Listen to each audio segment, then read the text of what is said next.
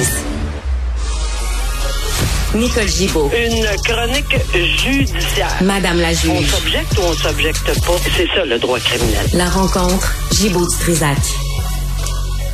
Nicole, bonjour. Bonjour, Benoît. Bon, une autre histoire aberrante euh, qui implique la, PD, la DPJ plutôt. Oui, encore une fois.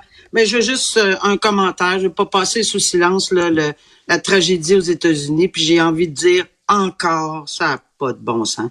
Alors, ceci dit, euh, sympathie à tout le monde. euh, c'est terrible.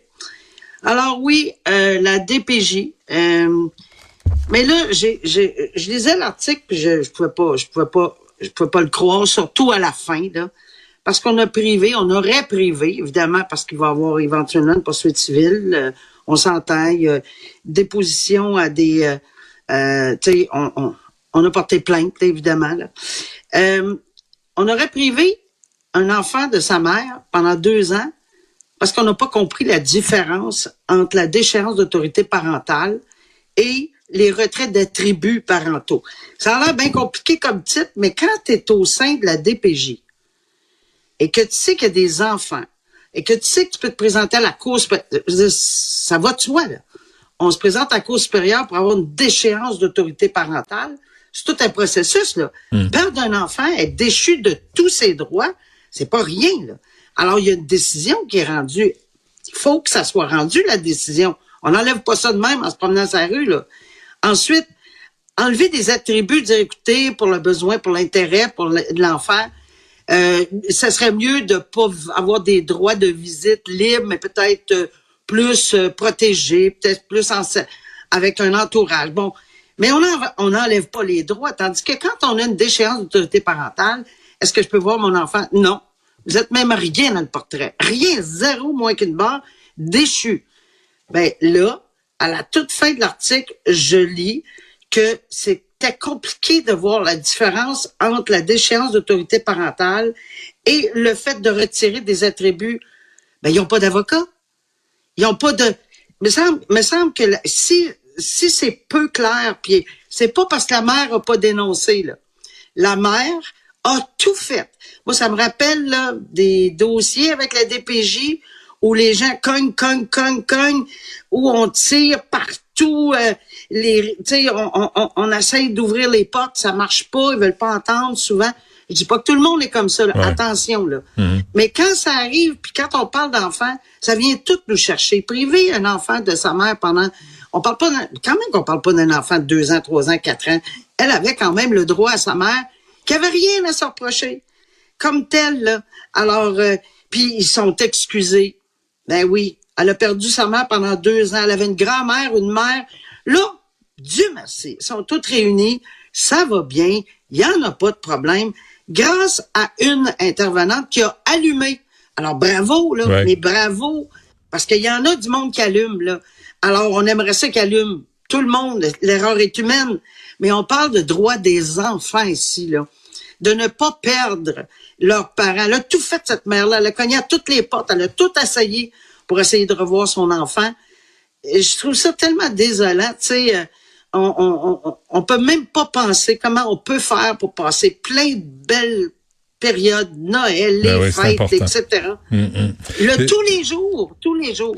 Mais as-tu encore le sentiment, Nicole, d'impuissance face à la DPJ où on donne d'autres exemples, puis on se dit, ils l'ont encore échappé, puis euh, OK, ben prochain appel. Ouais, ben ce qui ce qui arrive c'est que on donne pas les bons on donne pas naturellement les bonnes affaires. C'est toujours comme ça parce que ça fait c'est pas c'est pas chic chic médiatiquement, on va parler des mauvaises affaires. Mais oui, il y en a des mauvaises affaires, mais je suis certaine. Je l'ai vécu dans ma région. On le voit dans d'autres régions également. Il y a des, il y a des, comme cette intervenante là, qui a allumé, mais il y en a beaucoup, beaucoup, beaucoup. Mais quand on l'échappe, on dirait que c'est presque impardonnable le résultat. Alors c'est pour ça que je dis que est-ce que c'est de plus en plus ou on le dénonce de plus en plus?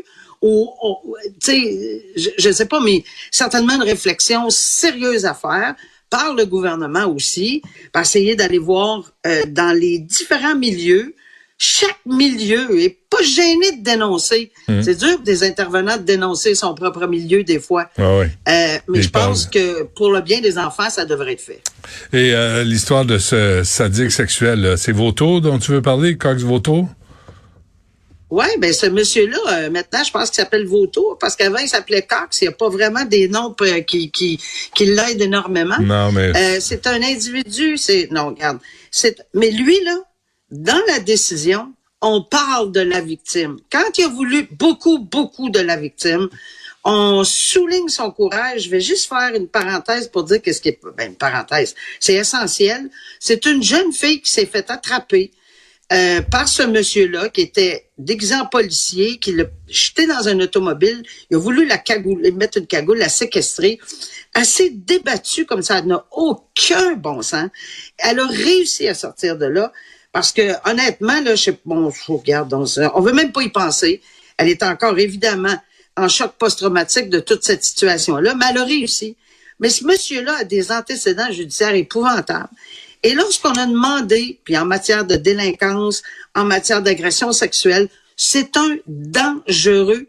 Il fait partie des 75% et plus des plus dangereux criminels. Alors, quand il s'est présenté, puis qu'on a dit qu'on voulait le faire déclarer délinquant, délinquant dangereux, il a dit, euh, ben, là, prenez en considération, justement, que moi, euh, je suis un enfant de la DPJ, puis ça n'a pas été facile ma vie, etc. J'ai l'image du juge qui a fait, ouais, ouais, ouais. C'est pas ça qui est important. Il a regardé l'ensemble de la situation, clairement, et il a évacué ça. Là. Ça n'a pas pris de temps. Là. Il n'a pas pris des heures à parler à ce monsieur-là. Il s'est adressé beaucoup à la victime en lui disant quel courage elle avait eu. Et il l'a déclaré délinquant dangereux. Ça veut dire que c'était il était emprisonné pour une période indéterminée. Par contre, on n'est pas dans un pays où on jette la clé. On n'a jamais jeté la clé dans, dans notre pays, mais on la présente après sept ans. C'est très, très peu probable. Il n'y a pas beaucoup de probabilités qu'il retrouve, mais il faut le faire parce qu'on est dans un pays qui, au moins, on laisse la chance après sept ans, qui s'explique. Mais je peux dire que la proportion, là, c'est Ouais. presque zéro. non, il a eu sa chance, là. Il a, peu. il a eu sa chance, il l'a raté.